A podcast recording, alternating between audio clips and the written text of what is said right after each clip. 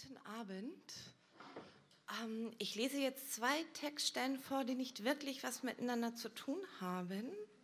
Ich denke schon die ganze Zeit über die Klammern nach und im Endeffekt wäre die Klammer, es sind die gescheiterten Beziehungen der Großelterngeneration. Und wir beginnen im Jahre 1919.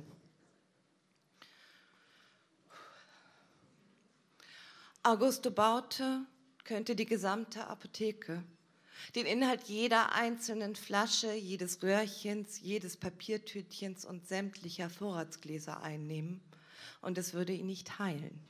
Umbringen vielleicht, aber nicht heilen. Augusto Baute ist süchtig nach Bertha. Müsste längst auf dem Heimweg sein, nicht nur weil heute Silvester ist, sondern weil Olga in den Wehen liegt. Seit dem Vormittag bereits, in den ersten Stunden, hat die Hebamme ihm noch regelmäßig irgendeinen Burschen geschickt, der ihm den Fortschritt mitteilt und eine Münze dafür will. Augusto Baute steht mit dem Gesicht so dicht an der Schaufensterscheibe der Apotheke, dass er mehrfach seinen Atem mit dem Ärmel vom Glas wischen muss. Hofft, Bertha wird noch einmal, nur ein einziges Mal vorbeieilen hastig mit fest gerade ausgerichtetem Blick, der nichts tut, als die entgegenkommenden Hindernisse abzuschätzen. Bertha hat ein grünes und ein blaues Auge. Und wenn er beim Reden zu oft zwischen ihnen hin und her wechselt, weil er das Gefühl hat, sich für eines entscheiden zu müssen und nicht weiß, für welches, sagt Bertha, nimm einfach das linke, du Idiot. Augusto Baute ist süchtig nach Bertha und Olga hat Wien. Angefangen hat es mit einem Arm. Fast zehn Jahre ist das her. Bertha saß am Fenster, einem alten Sprossenfenster, vier Reihen, a vier Scheiben, 16 insgesamt, durch die er ihren Rock erahnen kann. Manchmal trägt sie noch die Schürze, wenn sie beim Abdecken geholfen hat. Ihren Arm sieht er immer als erstes, wenn er die Calviana hinabgeht. Sehr lang und beweglich deutet und gestikuliert er, verschwindet und taucht unvermittelt wieder auf. Sie richtet die Handfläche nach vorn, um die Vorbeigehenden zu grüßen, winkt, greift mit langen Fingern nach den Haaren kreischender Kinder. An windigen Tagen sind sie gespreizt, die Finger, in den Luftzug gereckt, und Bertha lächelt, aber das weiß Augusto noch nicht. Ihr Ärmel ist weiß, meistens. Manchmal steckt er in blauen Schonern, wenn Augusto spät dran ist, die Essenszeit naht, die Traube vor der Bäckereitür wächst und Bertha beim Abdecken geholfen hat. Dann zupft Augusto ein wenig nur an den Enden der Schleifen, mit denen die Schoner an ihrem Oberarm festgebunden sind tut, als wolle er richtig ziehen, die Knoten lösen. Bertha lacht und schlägt nach seinem Hut, versucht ihn von seinem Kopf zu schubsen. Und Augusto springt rückwärts und muss Acht geben, nicht in die Schlange hinein zu geraten, die mit Brotbeuteln und einer Münze in den Händen ungeduldig von einem Fuß auf den anderen tritt. Manchmal legt sie den Unterarm auf die Fensterkante und ihr Kinn darauf ab. Manchmal sinkt ihr Kopf dabei zur Seite und ihre Wange drückt den gehäkelten Spitzenrand der Manschette flach. Meist, wenn alle bereits ihr Brot haben und sie alleine sind. Manchmal hält sie eine Nähnadel zwischen Daumen und Zeigefinger, dessen Kuppe von einem metallenen Hütchen bedeckt ist. Denn eigentlich näht Bertha, sitzt auf der Fensterbank und bessert Weißwäsche aus, Hemden. Doch früher oder später ist die Arm draußen, presst sich die Kante des Fensters in ihre Achseln, schwingen ihre Hände durch die Luft. Er kann sie hören, wenn er noch ungefähr eine Straßenecke entfernt ist, abhängig davon, wie viele Leute bereits vor der Bäckerei warten und wie laut sie ruft, um das Gemurmel zu übertönen. Der Arm ist zum ersten Mal da gewesen, nachdem der Regen aufgehört hatte im Februar. Augusto war auf dem Heimweg. Und du, hatte sie ihm zugerufen, als wäre er einer der barfüßigen Jungen, die immer wieder zu fünft oder sechst aus der geöffneten Tür des kleinen Hauses gegenüber schießen. Ich, hatte Augusto erwidert, nicht sonderlich schlau, wie er befindet, nachdem er eine halbe Stunde später seinen Weg fortsetzt, zwei Kümmelbrote mit einer Papier, in einer Papiertüte in der Hand. Was ist mit mir? Woher kommst du? Er da, Sie deutet auf einen Burschen in der Schlange, kommt von der Post. Und die beiden, sie deutet auf einen Jungen und ein Mädchen, die sich an den Händen halten, wohnen um die Ecke. Die Mutter hat sie geschickt, weil der Bacalao heute länger braucht, um sich mit Wasser vollzusaugen. Und sie, Berthas Kinn bewegt sich in Richtung einer weißhaarigen Alten, die abwinkt und ihr Gesicht abwendet, ist jeden Tag hier und sagt, ich solle nicht so frech sein. Und du? Augusto deutet hinter sich in die falsche Richtung, wie ihm auffällt, eine halbe Stunde später Kümmelbrot in der Hand.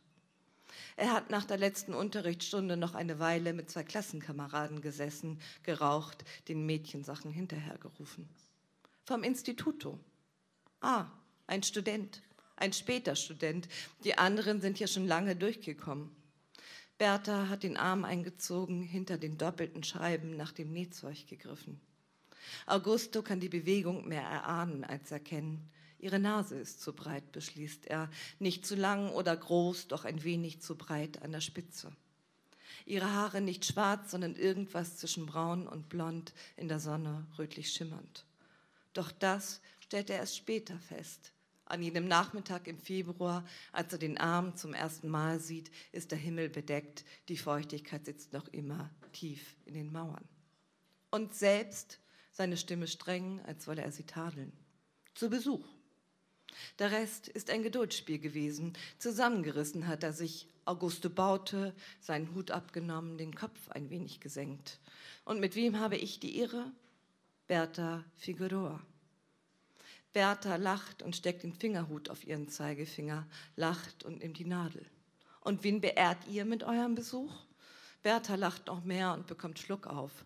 Der Fingerhut fällt laut auf die hölzerne Fensterbank. Meine Großtante, antwortet Bertha. Bist du immer so? So geht es weiter, bis die Tante aus dem Dunkeln der Küche auftaucht, mit einem Mal neben der Bank steht und fragt, ob er Brot kaufen will. Ansonsten empfehle sie ihm, weiterzugehen. Und so kauft Augusto die beiden Brote und nickt unerklärlicherweise, als die Tante mit Kümmel fragt. Nimmt die Papiertüte zu Hause mit in sein Zimmer, versteckt sie in der Schreibtischschublade.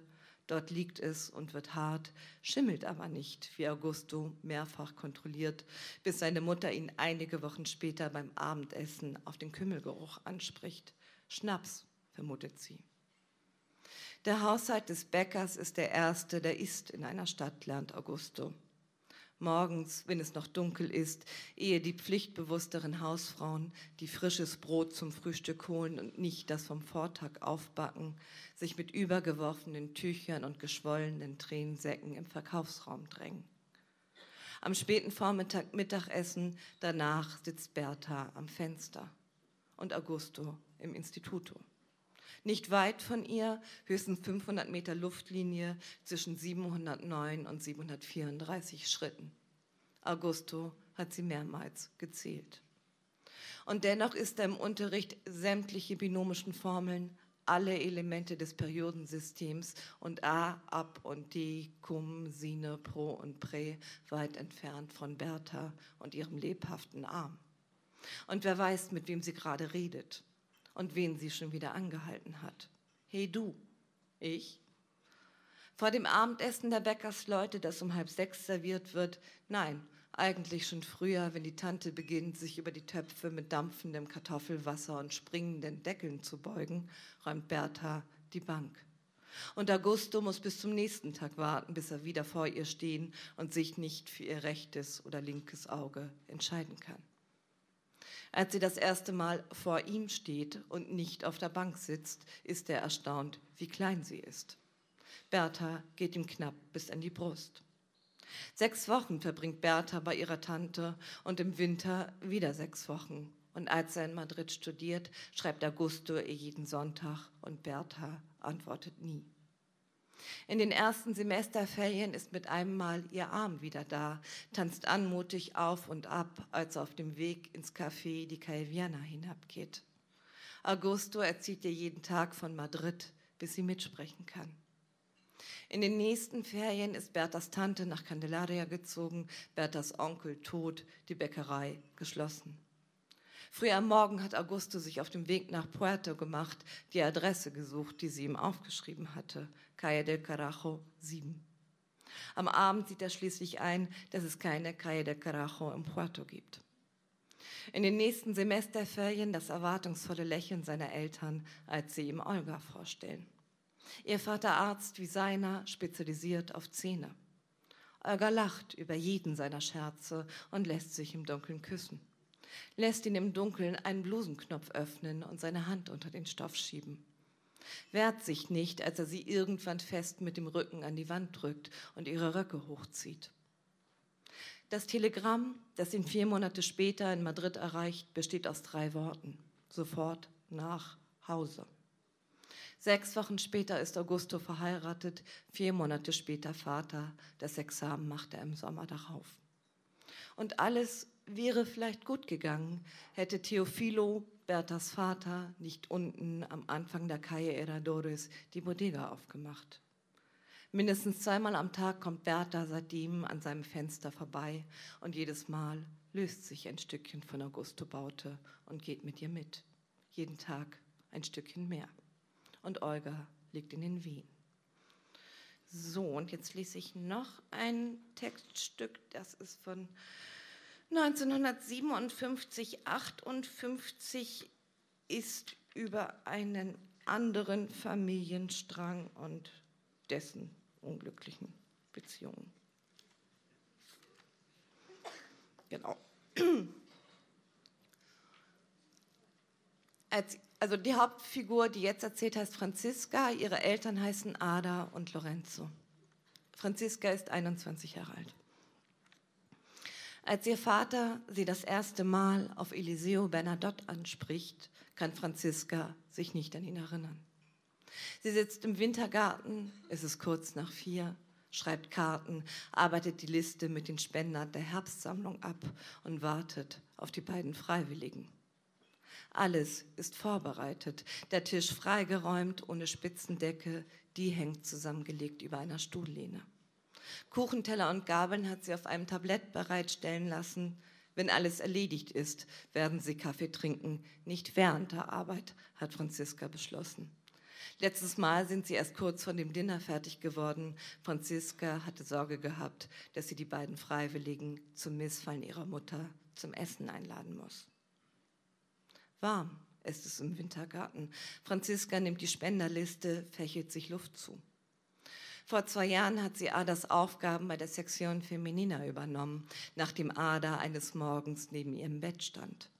Mir ist aufgefallen, du bist alt genug für den Scheiß, hat Ada gesagt, am selben Tag noch die Journale und Papiere und Briefmarken in das Zimmer bringen lassen, das bis zu Nanny Browns Abreise als Schulzimmer gedient hat. Ihren Vater bemerkt Franziska erst, als er in Socken und Pyjama bereits im Wintergarten steht. Sie legt hastig die Spenderliste hin, die dort, wo ihre Finger sie gehalten haben, vom Fächeln eine Falte bekommen hat. Sieht hinab auf die fast fertige Karte im Namen des Vaterlandes und der Sektion Femenina del Movimiento Nacional de Santa Cruz möchte ich mich bei Ihnen für steht dort, die zwölf Kisten Wein bedanken. Die Feier des Dia del Caudillo wäre ohne ihren Beitrag nicht das gleiche gewesen, hatte sie schreiben wollen. Eliseo Bernadotte ist ein Mann von tadelloser Haltung, sagt ihr Vater auf Socken und in einem hellblauen Pyjama. Findest du nicht auch? Und Franziska ist zu überrascht, um zu antworten, denn erstens hat ihr Vater im letzten Jahr sein Schlafzimmer immer seltener verlassen und zweitens sie noch nie nach ihrer Meinung gefragt.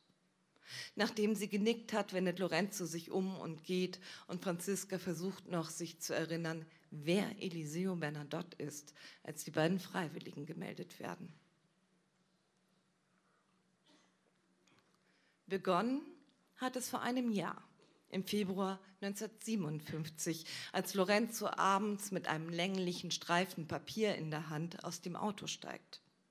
Dem Fahrrad nicht zunickt, der ihm die Wagentür auffällt und an der Hilfe vorbei, sie wartet am Eingang, um Hut und Mantel entgegenzunehmen, die Empfangshalle durchquert. Kurz im Rauchzimmer beim Barwagen anhält, um sich drei Finger hoch Carlos Primero einzugießen, den Zettel dabei noch immer in der Hand weiter durchs Esszimmer, ohne die eingedeckte Kerzen brennen, die Wassergläser sind bereits eingeschenkt, Tafel zu beachten. Ebenso wenig Ada und Franziska und die beiden belgischen Signores, die Ada beim Konsul kennengelernt hat. Und Signor und Signora Wiese und Dr. Alvarez, die in der offenen Flügeltür zum Salon sein Eintreffen erwarten. Lorenzo geht schnurstracks auf die offene Terrassentür zu und hinaus ins Dunkel. Ich glaube, das heißt, wir können anfangen, sagt Ada und lacht und blickt in den Garten.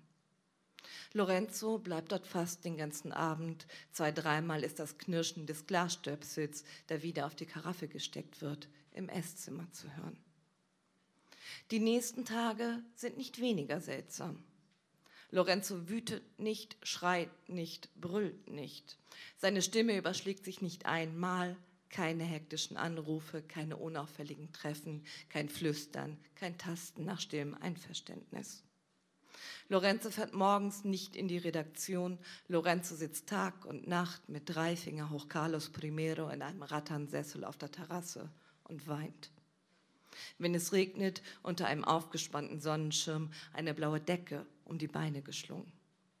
Wenigstens leise, wie Ada bemerkt, als sie und Franziska beim Mittagessen sitzen. Von drinnen hört man ihn nur hin und wieder die Nase hochziehen. Alle paar Stunden erhebt er sich, um Brandy nachzuschenken. Und er geht nach oben, bittet nicht die Hilfe, sondern holt sich selbst ein frisches Taschentuch aus der Kommodenschublade, auf deren blank geriebener Fläche sich die benutzten, verklebten sammeln. Was hat Papa? fragt Franziska, als sie beim Dessert angelangt sind. Franco hat ihm das Herz gebrochen, antwortet Ada. Danke.